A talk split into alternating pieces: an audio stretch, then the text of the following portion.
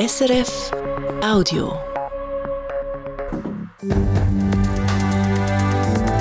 SRF 1, jetzt mit dem Regionaljournal. Regionaljournal Zürich-Schaffhausen. Aus Schiessplätzen sollen in der Stadt Zürich Fußballplätze werden. Wir freuen uns an der Biodiversität. Wir freuen uns, wenn Rehe auf die Wiesen raustreten. Und wenn ein Vater mit seinem Sohn dort Fußball spielen dann ist das jederzeit möglich. Warum die Zürcher Schützenverein mit dieser Idee aus dem Parlament aber nicht nur glücklich sind, das ist unser Auftakt in die Sendung heute. Denn das geplante Polizei- und Sicherheitszentrum Schaffhausen wird höher und vielleicht bis zu 20 Millionen Franken teurer. Wenn einer der Anbieter der Meinung ist, man kann das günstiger machen, dann sind wir natürlich äh, da sehr empfänglich für solche Signale. Die neueste Entwicklung rund ums neue Daheim von der Schaffhauser Polizei und Staatsanwaltschaft, das gibt es bei uns. Und die Stadt Schlieren, dokumentiert mit 1500 Fotos, geschossen über 15 Jahre. Man kann sich die Geschäfte angucken, die sich verändern. Man kann die Feinheiten, die Kleinigkeiten angucken. Und das ist, finde ich, das Spezielle, dass also jeder, der die Serien anguckt, sein eigenes Interesse finden kann und sagen kann, oh, das gefällt mir, jetzt sind mehr Bäume als früher. Wir stellen Ihnen das Buch vor, das die Entwicklung vom Limmental exemplarisch zeigt. Am Schluss der Sendung. Das Wetter morgen zuerst trocken, im Verlauf des Tages kommt es dann aber regnen. Das bei milden 11 Grad. Am Mikrofon der Pascal Kaiser. Achtung, es wird scharf geschossen. Das gilt auf den Schiessplätzen in der Stadt Zürich vielleicht bald in doppelter Hinsicht. Dort sollen nämlich in Zukunft nicht nur Schützinnen auf Zielscheiben schiessen, sondern auch Fußballer auf Goal. Das Zürcher Stadtparlament hat diese Idee gestern lanciert und es zeigt sich jetzt Schiessanlagen als Fußballplatz. Das findet der Zürcher Fußballverband grundsätzlich gut. Von Seiten Schützenverein gibt es aber Bedenken. Elisabeth Antonelli. Schiessen und Shooten auf dem gleichen Platz. Eine Mehrheit im Zürcher Gemeinderat hat das eine gute Idee gefunden.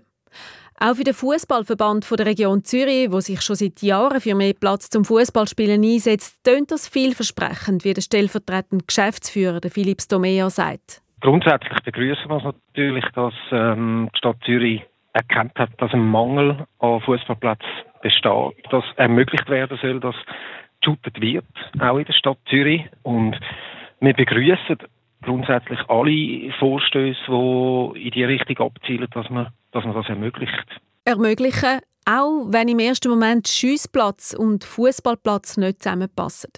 Solange die Sicherheit gewährleistet sei, spreche aus Sicht vom Fußballverband nichts dagegen, sagt Philipp Someo. Nein, Bedenken hätte ich nicht. Es ist, es ist prüfenswert.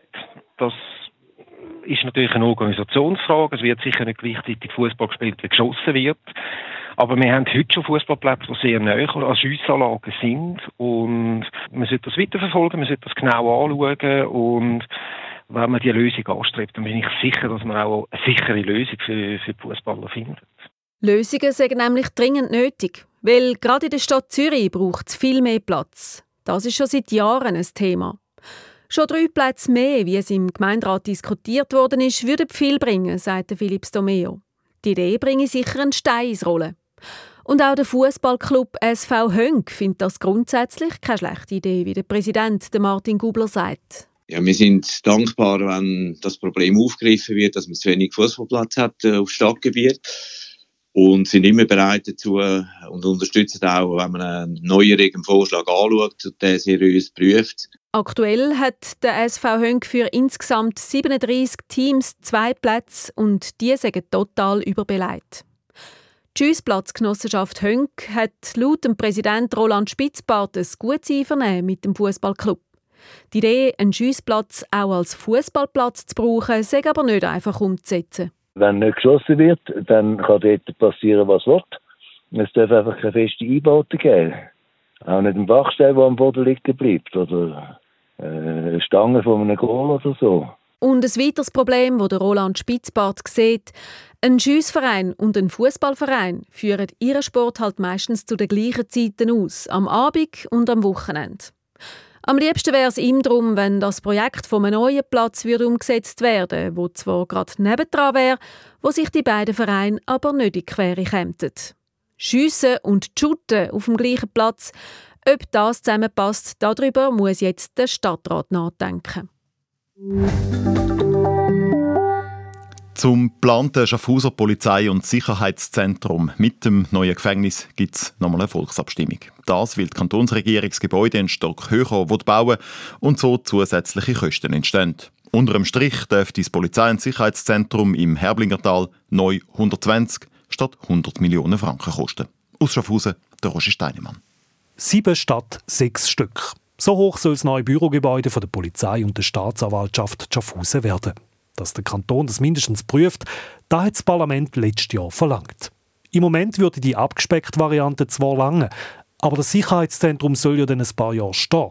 Gescheiter, wir machen es gerade von Anfang an richtig, das ist günstiger, als wenn wir es später erweitern müssen, hat es im Parlament geheissen. 2018 hat die Stimmbevölkerung das erste Mal über das Polizei- und Sicherheitszentrum abgestimmt. Seither sind die Kosten auf über 113 Millionen Franken angestiegen. Und da, obwohl das Projekt schon mal zusammengestrichen hat. Die Schuld am höheren Preis ist vor allem die Bauteuerung. Wenn man jetzt wieder zurückgeht und ein Stockwerk pflanzt, kommt man auf 120 Millionen Franken. Plus minus, sagt der Baudirektor Martin Kessler. Der Preis, was effektiv kostet das Polizei- und Sicherheitszentrum mit sechs oder sieben Geschossen im Verwaltungstrakt, den wissen wir dann, wenn wir die Offerten von den Totalunternehmern auf dem Tisch haben. Und das wird äh, Ende April der Fall sein. Die Ausschreibung die läuft. Mehrere Anbieter sind im Moment am Rechnen, um dem Kanton Offerten einreichen. Wir äh, lassen natürlich jetzt den Wettbewerb spielen. Wenn äh, einer der Anbieter der Meinung ist, man kann das günstiger machen, dann sind wir natürlich äh, da sehr empfänglich für solche Signale. So viel zum Preis. Mit wie viel Stück am Schluss tatsächlich gebaut wird, das entscheidet wieder das Parlament und voraussichtlich im November das Volk. Damit es klar ist, es geht dann nur noch um die zusätzlichen 7 Millionen Franken für ein siebtes Stockwerk. Die übrigen sechs Stockwerke und der ganze Rest sind ja schon bewilligt. Da liegt sogar die Baubewilligung vor. Vielleicht könnte man also schon dieses Jahr loslassen mit Bauen, sagt Martin Christler. Theoretisch ist das möglich, weil im, im Erdreich, im Untergrund, im Gefängnis, im Parking, da wird sich natürlich äh, nichts verändern, egal ob jetzt der äh, Zusatzgeschoss noch drauf kommt. Da müssen wir mit dem Bauunternehmer anschauen, wenn der Auftrag vergeben ist. Eine weitere Verzögerung durch die Volksabstimmung sollte es also nicht geben. Der Baudirektor geht davon aus, dass Polizei, Staatsanwaltschaft und Häftling Ende 2027 vom Stadtzentrum ins Herblinger Tal zügeln Der Kanton Zürich hebt die Massnahmen gegen die Vogelgrippe wieder auf. Die Lage sei aktuell stabil, schreibt dazu das Zürcher Veterinäramt. Ende letzten Jahr ist in der Nähe von Kleinandelfingen im Zürcher Wieland ein toter Schwan gefunden worden, der das Vogelgrippevirus hatte. Weil das Virus hoch ansteckend ist, haben die Geflügelhalterinnen und Geflügelhalter seit Anfang Jahr verschiedene Sicherheitsmaßnahmen müssen erfüllen. Seither hat es aber keine neuen Fälle mehr gegeben, darum gelten die Sicherheitsmaßnahmen nicht mehr. Die Stadt Zürich soll Obdachlosen gratis Schliessfächer für ihre Sachen anbieten. Das fordert ein Vorstoß der Grünen und der Alternativen Liste. Es sei für die Obdachlosen wichtig, dass sie Wertsachen, Schlaf- oder Rucksäcke an einem zentralen Ort in der Stadt lagern können, wo es genug Platz hätte und wo auch nichts kostet. Die Schliessfächer am Hauptbahnhof zum Beispiel sind für das eben gar nicht geeignet. Das Zürcher Stadtparlament behandelt den Vorstoß in einer der nächsten Sitzungen und wegen der linksgrünen Mehrheit vom Rat hat er auch gute Chancen, dass er an den Stadtrat überwiesen wird. Der EHC Kloten hat einen neuen Cheftrainer verpflichtet und er heißt, wie erwartet, Stefan Meyer. Der Südtiroler, der aktuell noch die Junioren von Ambri Piotta trainiert, fängt am Montag zu Kloten an und steht am Dienstag gegen Genf Servet dann zum ersten Mal an der Bande. Stefan Meyer war schon bei Thurgau in der Swiss League Cheftrainer, hat in der deutschen Hockeyliga geschafft und war schon Nazi-Trainer von Italien. Gewesen. Jetzt ist er also schon der dritte Trainer vom RC Kloten die Saison. Anfang der Saison hat Jeff Tomlinson aus gesundheitlichen Gründen aufgehört. Sein Nachfolger Gary Fleming ist im November entlassen worden und bis jetzt durch den Sportchef Larry Mitchell ersetzt worden.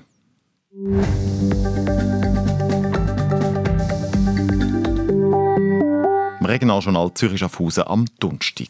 Er war eine der schillerndsten Figuren in der Geschichte der Stadt Winterthur. Der Kunstsammler Bruno Stefanini, der Ende 2018 gestorben ist. Reich geworden ist der Multimillionär zu Lebzeiten mit Immobilien. Und das Geld hat er dann aber auch ausgegeben. Für Kunst, historische Gegenstände, manchmal auch Ramsch.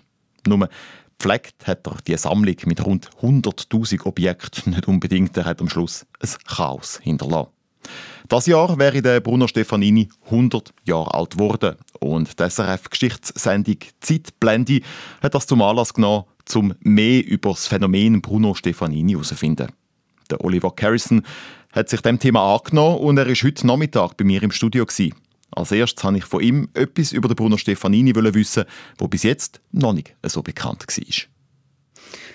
Ja, neu sind zwei Sachen. Also erstens konnte ich auf Tagebucheinträge zurückgreifen, die bisher unveröffentlicht sind. Der Bruno Stefanini hat schon als Kind, als 12-, 13-Jähriger sehr umfangreich Tagebuch geschrieben und dann aber auch noch im hohen Alter.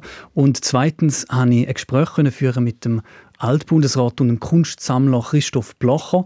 Die beiden, Stefanini und Blocher, die haben sich jeweils vor Auktionen abgesprochen und der Christoph Blocher erzählt in dieser Sendung, wie die Absprachen jeweils gelaufen sind. Sie haben das Tagebuch angesprochen von Bruno Stefanini. Was hat denn der junge Bruno Stefanini dort drinnen so alles geschrieben? Gehabt? Ja, wir finden dort drin alles Mögliche. Also es ist eine Art Sammelsurium. Er beschreibt dort seinen Schulalltag, seine Schulgespänli. Er beschreibt Familienferien, klebt Fotos und Postkarten ein. Also so weit so normal, übliches Tagebuch, könnte man sagen. Aber es sind dann doch zwei Sachen, die mit Blick auf sein weiteres Leben vom Stefanini auffallen. Nämlich einerseits, er sammelt wahnsinnig viel, er beschreibt schon als Zwölfjähriger in einer Liste, was er alles sammelt. Und er hat auch schon sehr früh so etwas wie einen Unternehmergeist. Er rechnet, er spart und er freut sich, wenn er ein gutes Geschäft macht. Ich habe hier eine Hörprobe aus einem Tagebuch mitgebracht. Lassen wir uns das mal an. Ich ging in alle Antiquitätenläden und kaufte für ca. 60 Franken Münzen, wobei ich ein schönes Geschäft machte. Weiter kaufte ich einen indischen Köcher mit vergifteten Pfeilen zu dem lächerlichen Preis von 15 Franken.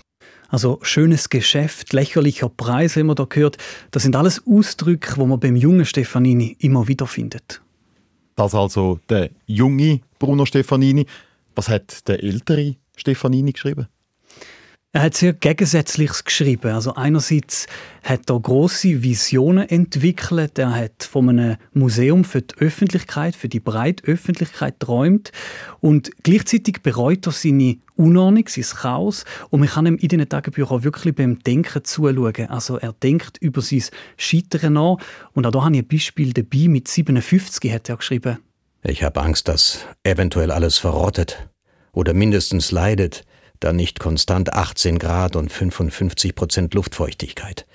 Das wäre nicht nur ein riesiger Schaden für die Stiftung und mich, sondern eine Todsünde gegenüber der schweizerischen Kultur. Also die Unordnung und auch die vielen Pendenzen, die haben den Bruno Stefanini im Alter offensichtlich beschäftigt. Und eben gerade auch die Pendenzen, das viele Schaffen, über da wird drin reflektiert. Gleichzeitig schafft er auch noch im Alter sehr viel.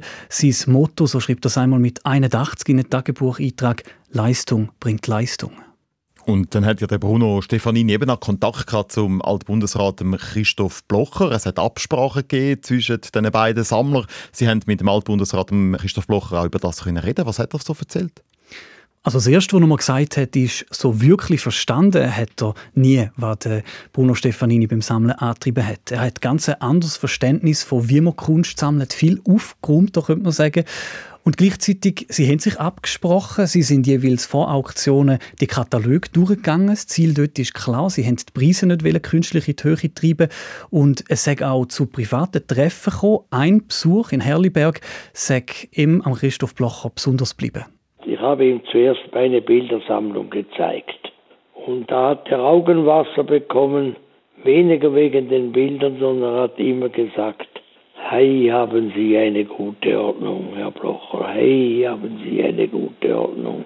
Also ein gewisses Verständnis für die Unordnung, die hat er eben doch gehabt, hat mir der Christoph Blocher gesagt. Und zwar sagt der Stefanini schlichtweg kein Archivar, sondern eben ein Sammler. Und eine gewisse Art von Unordnung, die gehöre schlicht dazu. Fassen wir also zusammen. Sie haben die Tagebücher können lesen von Bruno Stefanini. Sie haben Gespräche geführt. Sie sind auch das aktuelle Sammlungslager anschauen. Was bleibt Ihnen jetzt, nachdem Sie die Sendung gemacht haben über den Bruno Stefanini? Ja, mir bleibt ein Mensch voller Widersprüche. Ich habe auch je nachdem, mit wem das ich geredet habe, sehr unterschiedliche Sachen, wir können sagen, sehr unterschiedliche Lesarten von dieser Person gehört. Und trotzdem einig ist man sich gewesen, dass es eben ein widersprüchlicher Mensch war, auch dass es ein faszinierender, ein origineller, gleichzeitig aber auch sehr ein rätselhafter Mensch war. Und für mich bringt der Gegensatz eigentlich am besten auf den Punkt, dass wir einerseits da den rechnenden Unternehmer haben. Er sei fast nie ohne Taschenrechner aus dem Haus gegangen, hat alles kontrollieren, kalkulieren und gleichzeitig dann eben der Sammler auf der anderen Seite, wo alles andere als einer ökonomischen Logik folgt, wo zum Beispiel nichts mehr verkauft, sondern wo wirklich hortet und eigentlich genau der Widerspruch zwischen dem Unternehmer auf der einen Seite und dem Sammler, wo sich auch an einer Irrationalität, vielleicht sogar an einem Kontrollverlust hingibt, ich glaube, der ist für den Bruno Stefanini sehr kennzeichnend. Der Oliver Carrison ist das der zu der Geschichte vom Kunstsammler Bruno Stefanini recherchiert hat. Die neue Folge von der Zeitblende über den Winterthurer Multimillionär mit noch viel mehr Details gibt es am Samstag um die 10 Uhr auf SRF 4 News und dann auch jederzeit als Podcast.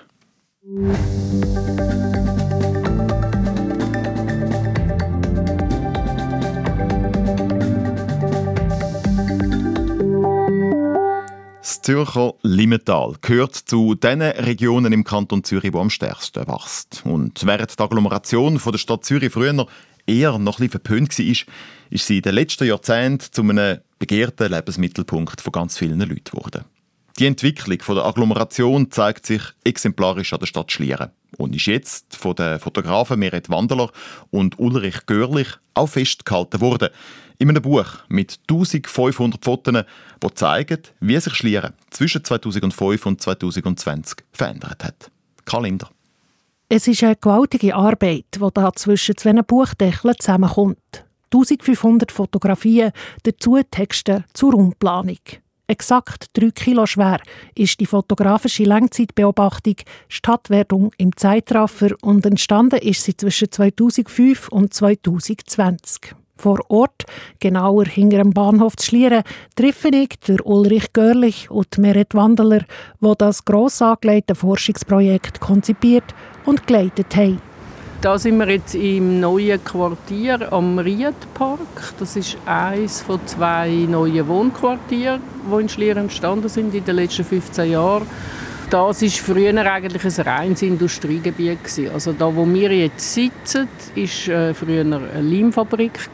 Und von der ehemaligen Leimfabrik Geistlich ist heute nur noch die Villa vor Fabrikantenfamilie zu sehen.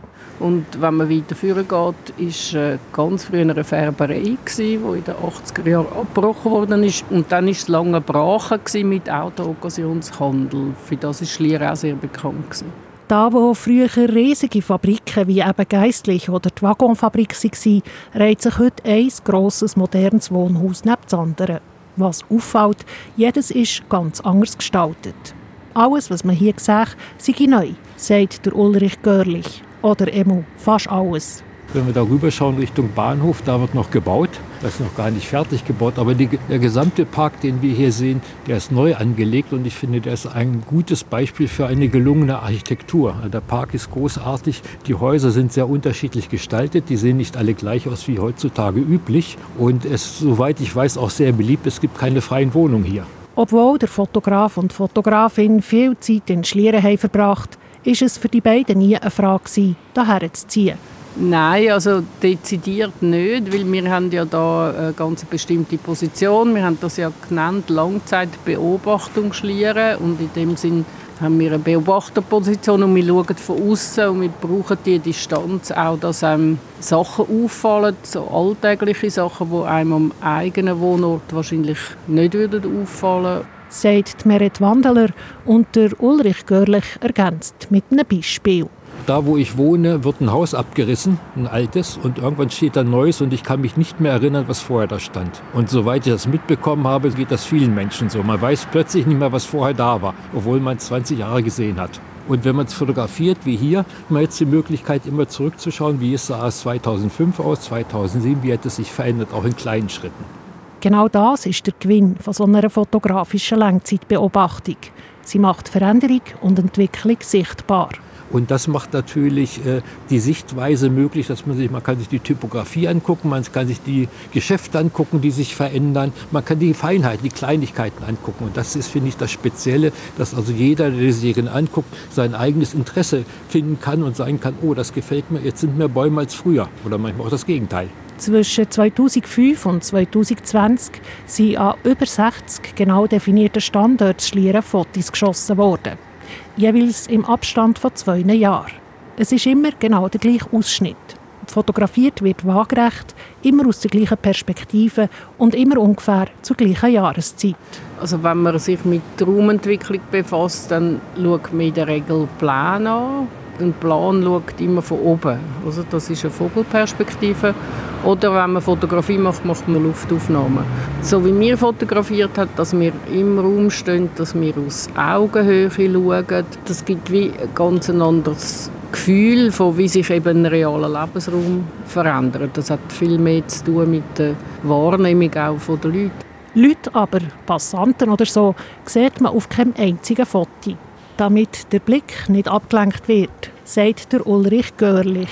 Sobald da ein junger Mann einen Kinderwagen schiebt auf dem Foto, fragen sich alle, ist das der Vater oder wer ist das? Ist das Kind jung oder alt? Wie sieht der Kinderwagen aus? Und genau das wollten wir vermeiden, weil man soll das ja nicht anschauen. Es geht um andere Dinge.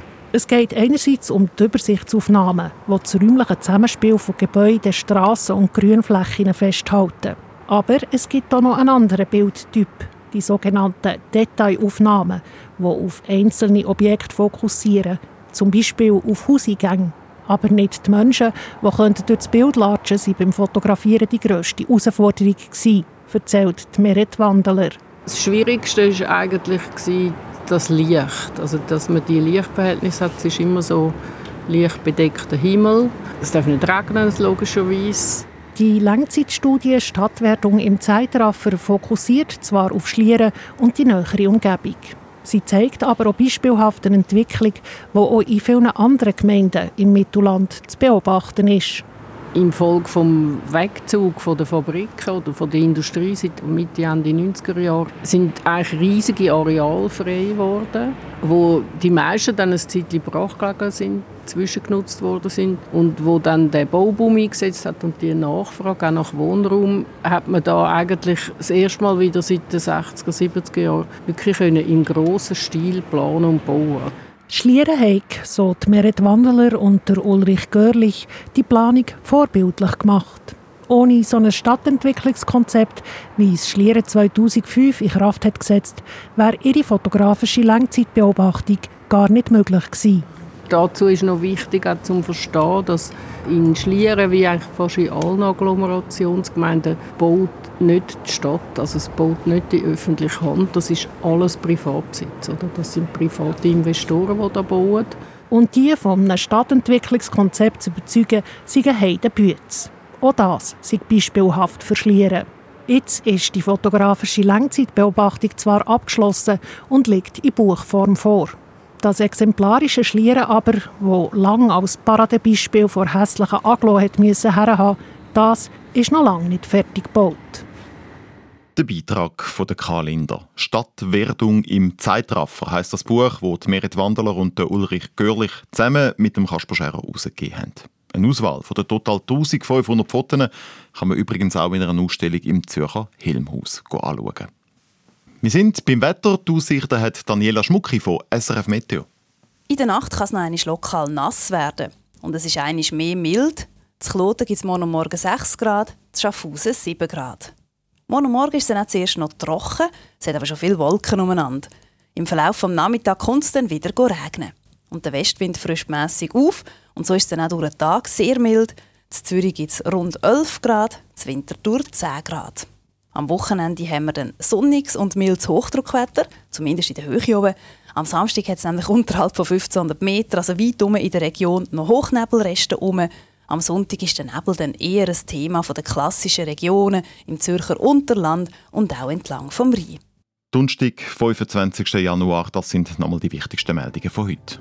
Aus Schiessplätzen in der Stadt Zürich sollen Fußballplätze werden. Die Idee aus dem Stadtzürcher Parlament sorgt für unterschiedliche Reaktionen. Während sich der Fußballverband der Region Zürich das durchaus könnte vorstellen, ist der Schiessverband eher skeptisch. Aus Hönk, wo der Schiessverband betroffen wäre, heisst, eine Schiessanlage als Fußballplatz könnte zu Problemen führen. Die Schaffhauser Bevölkerung stimmt nochmal über das geplante Polizei- und Sicherheitszentrum im Herblingertal ab. Weil Polizei und Staatsanwaltschaft mehr Platz brauchen, soll das Gebäude jetzt einen Stock höher gebaut werden. Und das wird teurer. Unter dem Strich dürfte das neue Polizei- und Sicherheitszentrum rund 20 Millionen Franken mehr kosten wie geplant.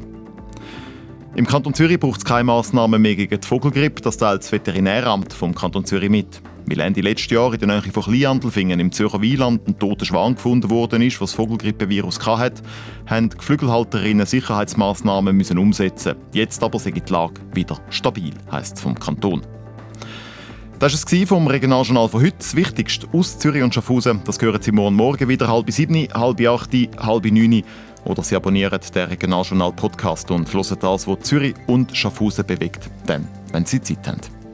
Für die Sendung verantwortlich war heute der Hans-Peter Künzi und am Mikrofon der Pascal Kaiser.